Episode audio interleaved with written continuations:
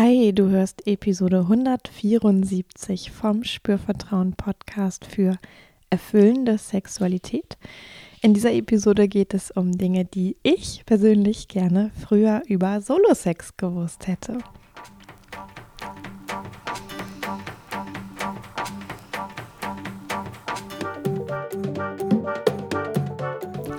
Herzlich willkommen bei Spürvertrauen, erfüllende Sexualität. Ich bin Yvonne Peklo, ich bin Sexual Life Coach und die Gründerin von Spürvertrauen. In diesem Podcast erfährst du, wie du zu deiner ureigenen und erfüllenden Sexualität kommst. Du erfährst außerdem, wie du deinen Körper als zentrales Element gut spürst, dir selbst vertraust und Scham, Zweifel oder Unsicherheit überwinden kannst. Schau auch sehr, sehr gerne auf meiner Webseite www.spürvertrauen.de vorbei. Da findest du alle Infos ähm, zum Coaching, was auch online stattfinden kann. Zum Beispiel, mm, du findest auch Infos zum Solo-Sex-Labor. Das ist ein Kurs, den ich gebe, jetzt online ab Mittwoch. Da geht's los. Du kannst dich ähm, auch noch anmelden. Die Besonderheit ist an diesem Format diesmal in dieser Runde, dass es ausschließlich für Frauen ist und dass es sich natürlich, wie der Titel schon verrät, um Solo-Sex dreht. Und ich werde am Ende dieser Folge da auch noch mal ein paar Worte mehr zu sagen. Genau. Ja, auch ähm, möchte ich Danke sagen, wenn du ja vielleicht schon längst geschaut hast oder auch schon über den Podcast gesprochen hast. Ich möchte auch Danke sagen an diejenigen, die mir von Zeit zu Zeit ähm, Feedback schicken, ob es nun per Mail ist. Ähm, manchmal erreicht mich auch Post. Ähm, ich, erre ich erreiche, ich freue mich darüber so, so sehr äh, mitzubekommen, wie der Podcast bei euch da draußen ankommt. Und bedanke mich da wirklich bei jedem und jeder Einzelnen von euch. Genau. Und jetzt geht's auch schon los mit dieser Folge. Ja, Solo-Sex.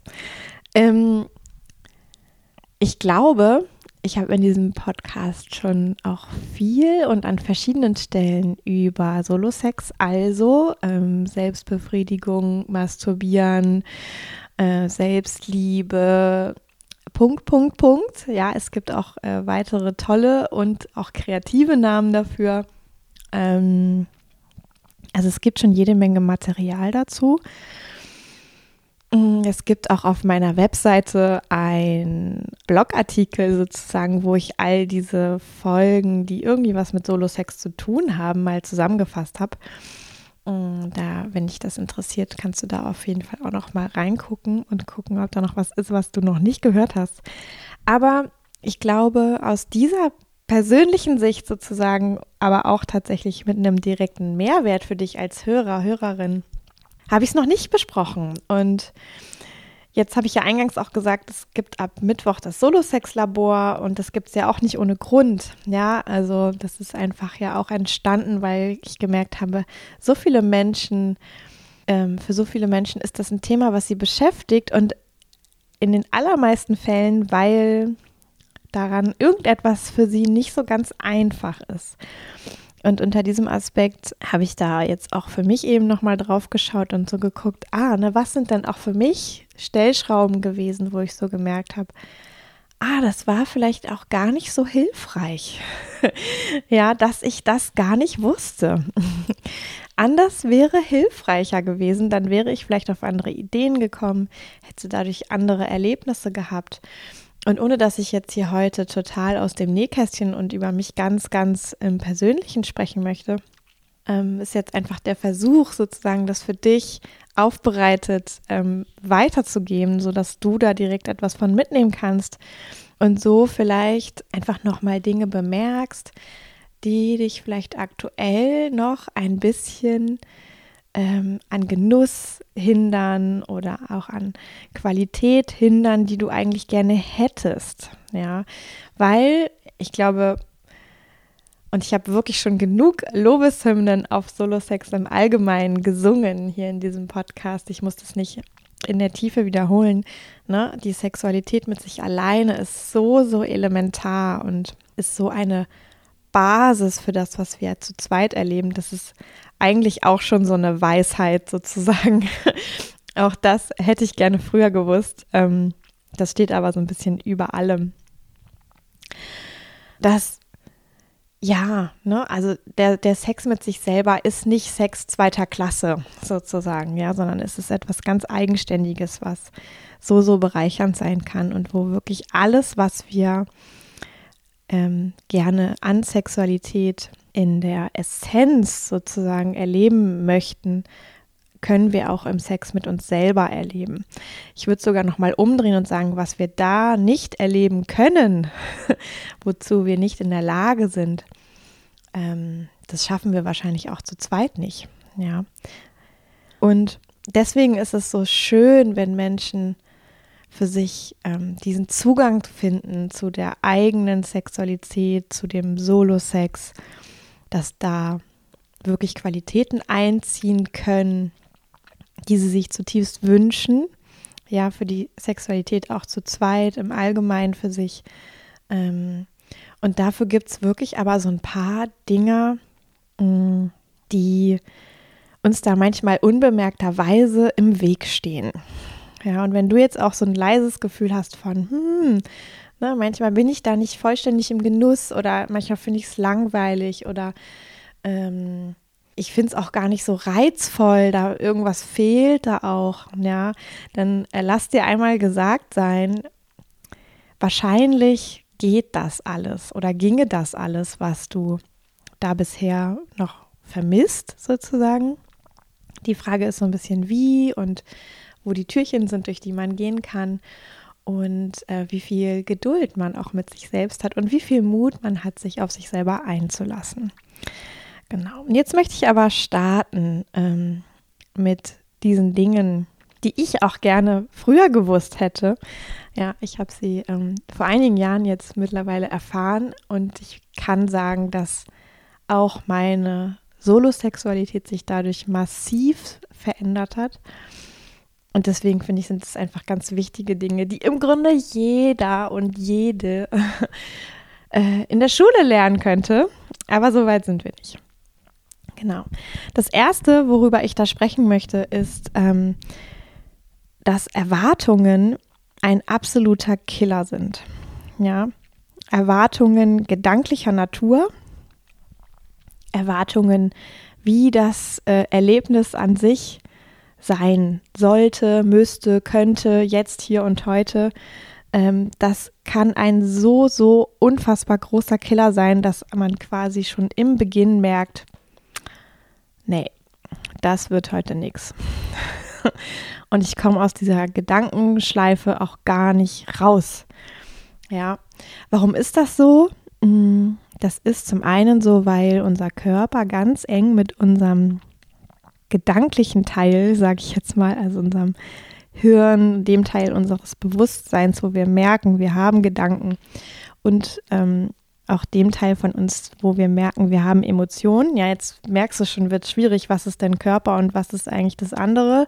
Es ist ja irgendwie auch alles im Körper. Ja, es ist nicht so ganz trennscharf.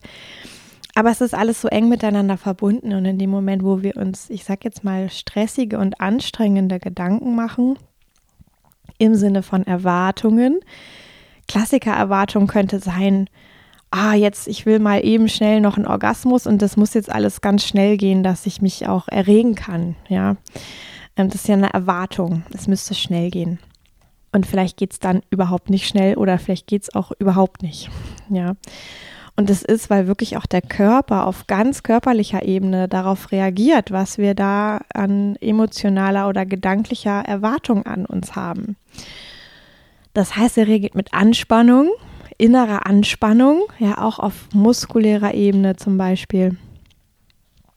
Und das ähm, verunmöglicht, dass der Körper in einem empfänglichen, ähm, für Erregung empfänglichen Zustand ist.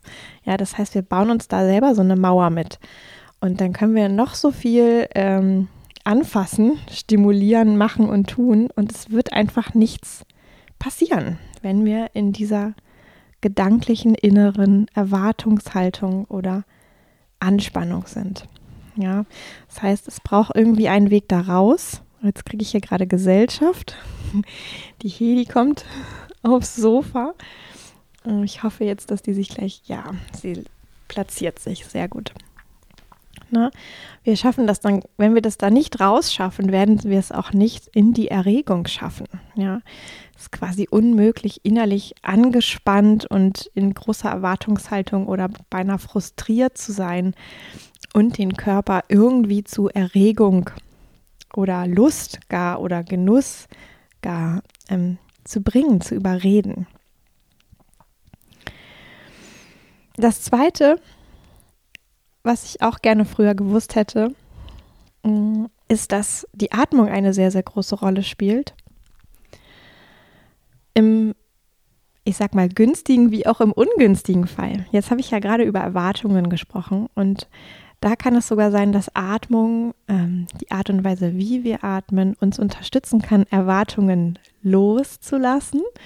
Ja, zum Beispiel eine ruhige, tiefe Atmung, eine kontinuierliche Atmung könnte da unterstützend sein.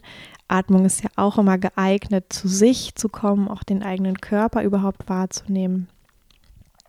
Mm, und kann dann eben, ja, vielleicht auch einen positiven Einfluss haben, wenn wir erst merken, mm, eigentlich ist da heute gerade eine Erwartung.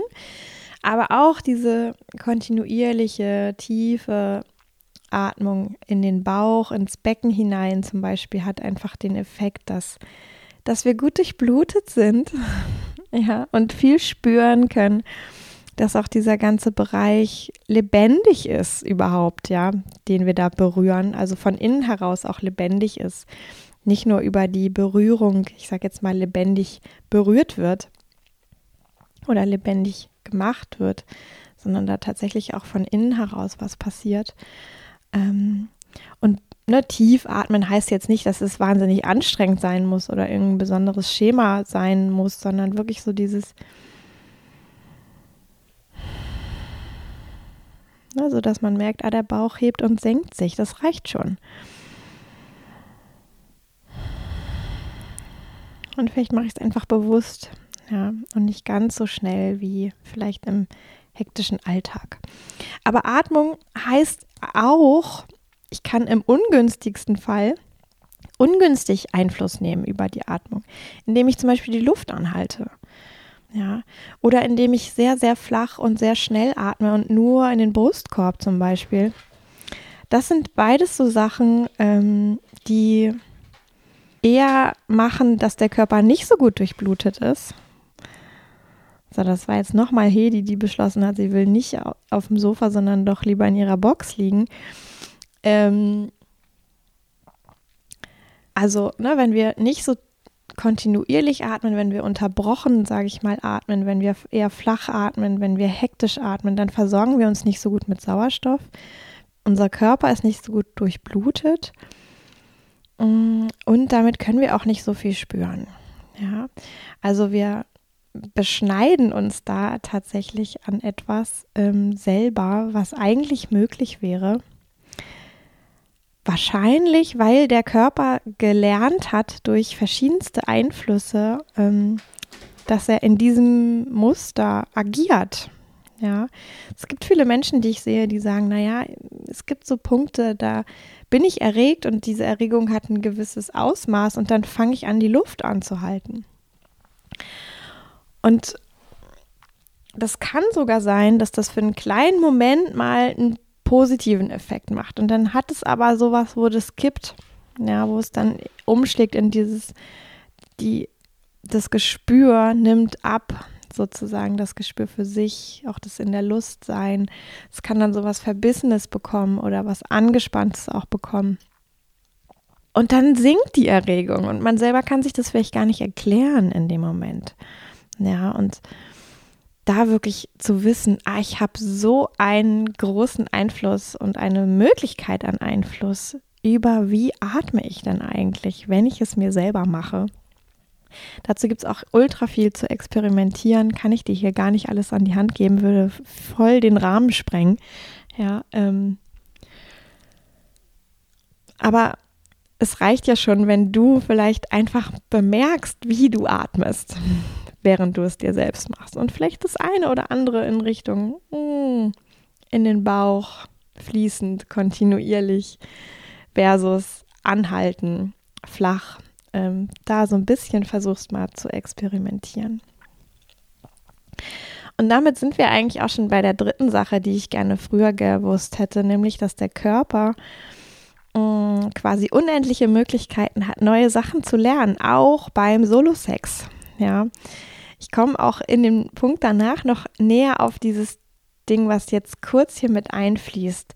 In der Regel haben Menschen und wahrscheinlich du auch eine präferierte Art, wie sie wissen, dass sie sich erregen können, dass sie das auch steigern können, vielleicht sogar auch bis zu einem Höhepunkt. Ja, das sind vielleicht bestimmte Arten, sich zu berühren, das sind vielleicht bestimmte Körperpositionen, vielleicht sind das sogar auch bestimmte Arten von Atmung, von auch wie ist der Körper von der Muskelspannung her, ähm, was mache ich mir noch für Gedanken oder Fantasien dazu, ja. Der Mensch ist darauf ausgelegt, ähm, in der Art und Weise, wie er agiert, Energie zu sparen, weil das Gehirn einfach immer bestrebt ist, Energie zu sparen, weil das nämlich ganz viel Energie verbraucht ähm, im Wachzustand. Und deswegen machen wir so gern Dinge, von denen wir wissen, dass sie funktionieren. Auch beim Solo-Sex. Und deswegen kommen wir vielleicht gar nicht auf die Idee, dass wir da neue Sachen dazulernen können. Aber es ist tatsächlich so, dass der Körper sehr, sehr offen ist für Neues. Also neue Arten von Berührung, neue Möglichkeiten bezüglich Atmung, neue Arten von, wie bewege ich mich eigentlich, wenn ich es mir selber mache.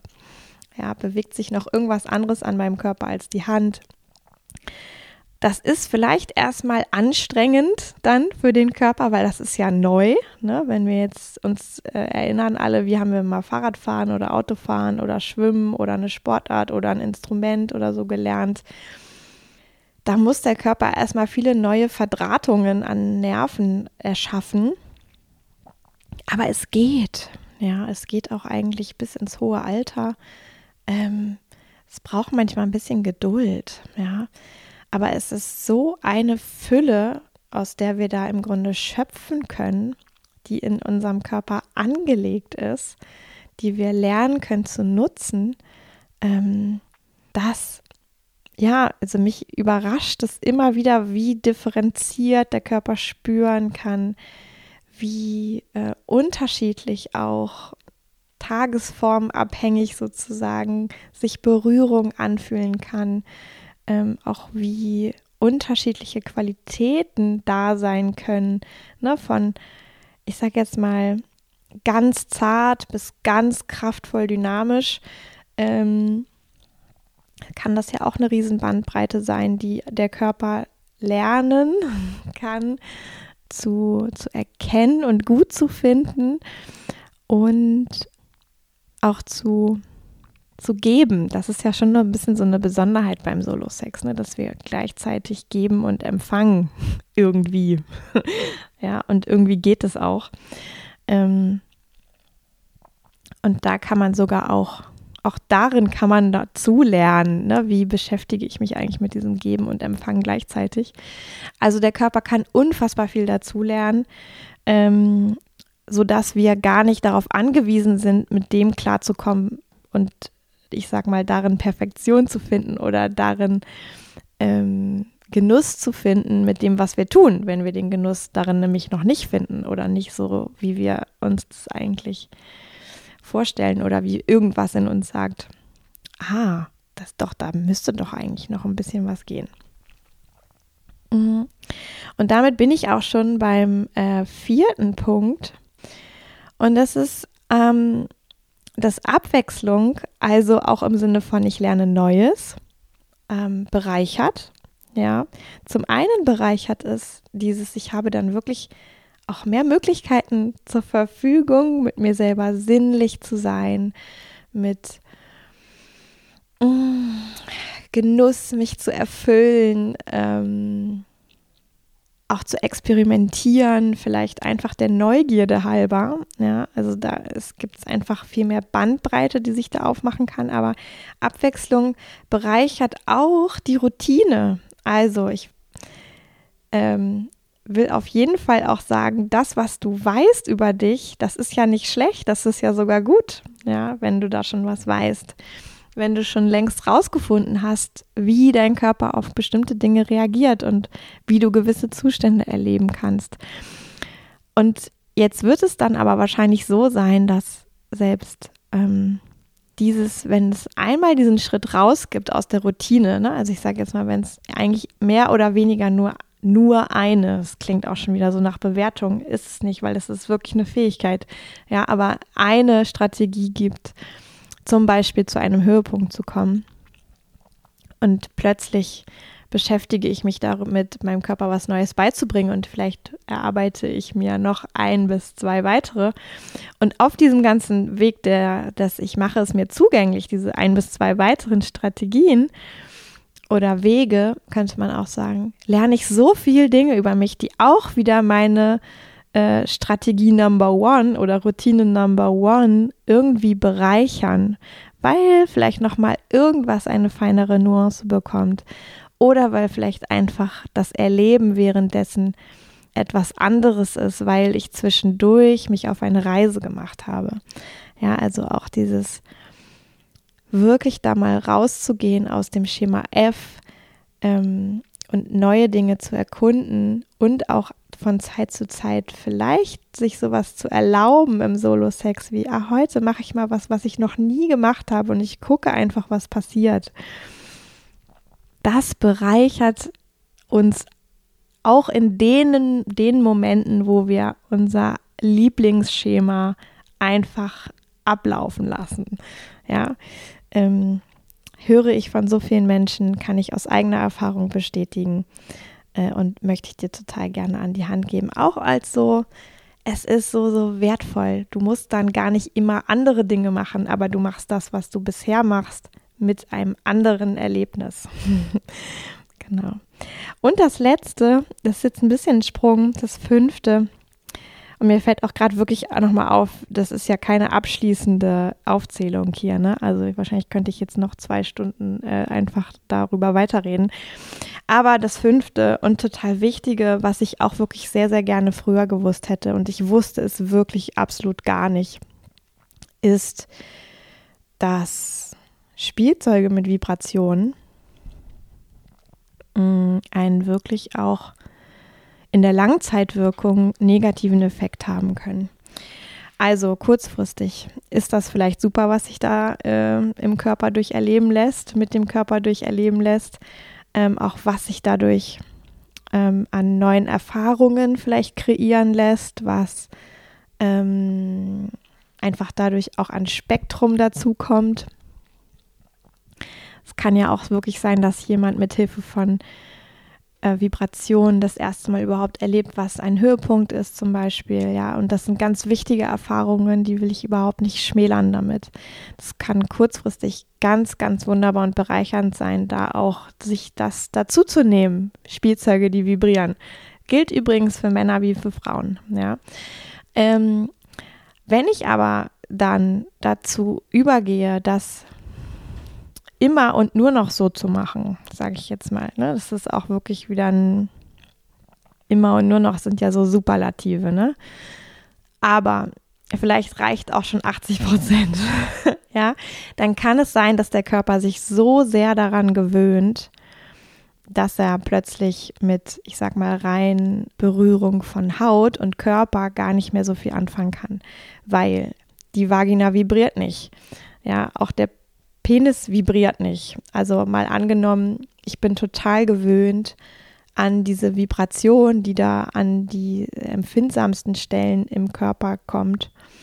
Und darauf reagiere ich stark. Dadurch kann ich mich vielleicht gut erregen und vielleicht auch Höhepunkte erleben. Ähm, und dann erlebe ich plötzlich, dass das zu zweit aber sich alles überhaupt nicht spannend anfühlt, vielleicht sogar immer unspannender wird. Ja, ähm, das kann wirklich daran liegen, dass der Körper, ich sage jetzt mal, zu sehr gewöhnt ist an diese Vibrationsstimulation. Ja. Und dann plötzlich ein, ein Orgasmus mit reiner, ähm, durch reine Berührung ohne Vibration echte Arbeit wird oder vielleicht sogar auch gar nicht mehr geht. Ja, oder sich nicht mehr so gut anfühlt, weil man da so lange hingebraucht hat oder weil man so viel Druck aufwenden musste, dass es beinahe schon Erschöpfungserscheinungen gibt oder ja, also ähm, auch da gibt es wieder ganz viele Möglichkeiten. Vielleicht erlebst du ja von all dem auch gar nichts, aber vielleicht, wenn nur eine Hörerin oder ein Hörer unter euch jetzt ist gerade ähm, die oder der das nicht wusste und bei dir gerade ein Licht aufgeht, ähm, dann hat es sich schon gelohnt, dass ich es gesagt habe. Genau. Das ist was, ne? erinnere dich wieder an Punkt 3, äh, man kann dem Körper neue Sachen beibringen, man kann dem Körper das dann wieder beibringen, dass er darauf nicht mehr so angewiesen ist. Kann man keine pauschale Anleitung vergeben, leider. Ähm, das muss wirklich ganz individuell ähm, dann zum Beispiel im Einzelsetting mal angeschaut werden. Oder du experimentierst so, so ausgiebig und lange mit dir, wie du selber auf deine Lösung kommst. Das ist natürlich auch völlig fein. Genau, so sieht's aus, Leute. Also, Erwartungen schmälern das Erlebnis. Atmung kann günstig und ungünstig sein. Ja, es liegt in deiner Hand, wie du sie einsetzt. Dein Körper kann zu jedem Zeitpunkt Neues lernen. Abwechslung bereichert tatsächlich auch die Routine und Vibration. Hm, kurzfristig ja, langfristig hat das gewisse Nebenwirkungen. Ja, und jetzt äh, möchte ich an dieser Stelle noch ganz kurz was zum Solo-Sex-Labor sagen, einfach auch, weil es so gut hierzu passt. Ja, das Solo-Sex-Labor ist eine vier Wochen Zeit für Frauen, in der wir uns dreimal treffen, online, äh, in einem überschaubaren Rahmen, also maximal zwölf Frauen werden das sein. Und ich gebe Impulse zu ähnlichen Dingen wie jetzt gerade, aber auch noch zu anderen Dingen. Ja, also Atmung, Berührung, äh, den Körper bewegen, ähm, aber auch noch so drumherum, Solo-Sex, was bedeutet das eigentlich? Wie mache ich das bisher? Was habe ich da? Was weiß ich über mich? Also du hättest ganz viel Möglichkeit, dich selber zu bemerken. Was tust du? Was denkst du? Was nutzt du schon? Und wo ist einfach noch Potenzial, was ja gerade gar nicht äh, abgerufen wird oder vielleicht auch gar nicht bemerkt wird? Und ähm, es gibt dann neben diesen Impulsen auch kleinere Übungen. Es gibt ein Workbook für zu Hause. Es gibt auch ein kleines Paket diesmal, was äh, jede Teilnehmende bekommt. Ähm, es macht so, so Spaß, Pakete zu packen. Ich liebe das und es ist so eine schöne Brücke, weil wir uns ja alle nicht sehen können in äh, live und im gleichen Raum, äh, wenn dann zumindest ein Päckchen kommt vielleicht. Und es gibt auch die Möglichkeit für Austausch, also auch das beziehe ich immer wieder ein, dass jede Erfahrung von jeder Teilnehmerin einfach auch die Gruppe bereichern kann. Genau, das sind jetzt einfach nur so ein paar Punkte dazu. Es gibt noch freie Plätze, es gibt aber auch schon Anmeldungen. Und ich freue mich total, wenn sich der Kreis der Ladies erweitert. Ich bin schon auch eine Freundin davon, dass ich denke, alle, die dabei sein sollen, die werden sich angesprochen fühlen und die werden auch kommen. Und wenn du dazugehörst, ähm, kannst du mir einfach eine E-Mail schreiben an hallo@spürvertrauen.de, dich anmelden. Mittwochabend geht's los. Du findest auch nochmal in den Show Notes ähm, die Seite, wo noch mehr Infos stehen. Du kannst aber auch nochmal Fragen stellen.